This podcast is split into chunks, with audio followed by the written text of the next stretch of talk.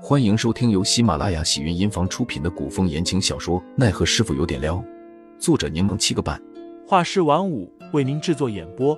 一场古言爱情、官场恩怨的大戏即将上演，欢迎订阅收听。第两百二十八章：神秘人下。吴玉伟眉头微挑，杜潇潇，你果然是有备而来。说实话。杜潇潇根本不知道对方是谁，但却顺着吴玉卫的话说道：“是啊，我这位兄弟可不好惹，所以你现在最好赶紧带着你的人滚，我就让他饶你一命。”哼，管你来了几个救兵，都别想活着走出去！给我上！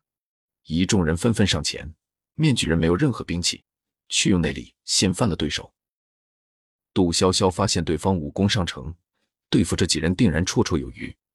于是赶紧走到振凤身旁，将人喊醒，又悄声在他耳边说了两句话，取下了自己的面纱，交到他的手中。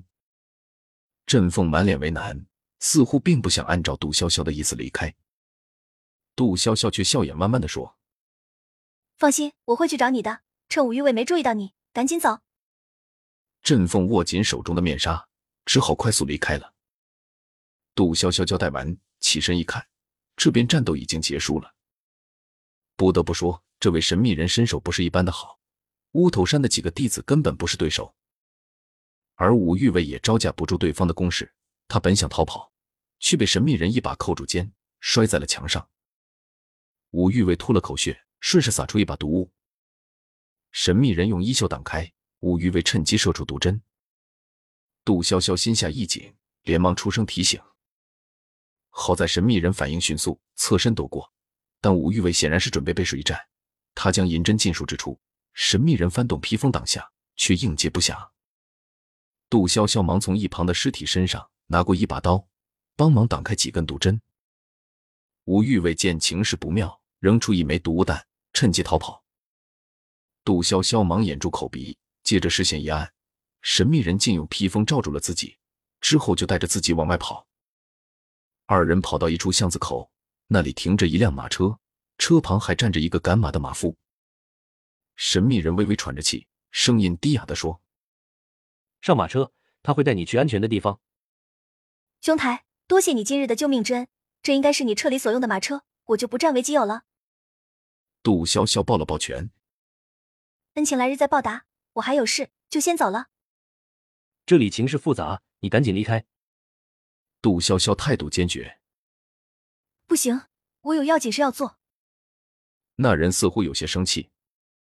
杜潇潇，杜潇潇微微挑眉，嘴角露出一丝玩味的笑容。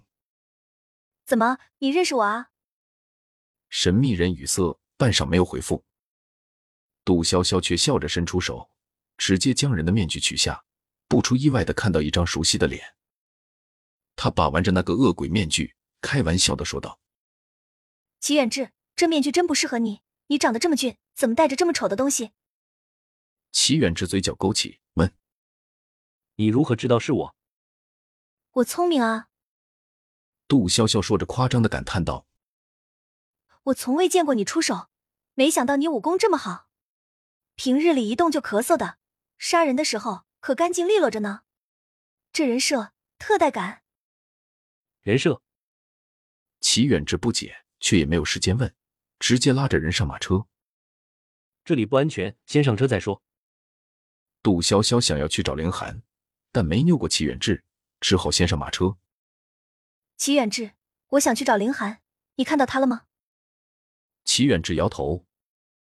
我借口身体不适，只派齐文参战，一直隐藏在暗处，却并未看到林兄。他应该是阻截人到了皇城门口了。我要去皇城那里看看。如今形势紧急，危险重重，还是将你送到安全的地方比较好。齐远之劝阻道：“你放心，我会给林兄带话，让他尽快与你会合。”杜潇潇看着齐远之没说话，齐远之眼神松动了下，心底涌上一层难过，问道：“你不信我？”杜潇潇摇头，笑着说：“我虽然不知道你到底所谋何事，但一直很信任你的。”知道你不会对我们这些朋友不利，那我就听你的吧。对方的话让齐远之心有慰藉，见杜潇潇答应，如释重负，脸上露出笑容。不过我早上到现在没吃东西，现在饿得前胸贴后背了。你身上有没有什么吃的？齐远之吃东西本就精细，又不似杜潇潇那样走到哪儿都带吃的。近日有特殊任务，更不会随身携带零食。听众老爷们，本集已播讲完毕，欢迎订阅专辑，投喂月票支持我，我们下集再见。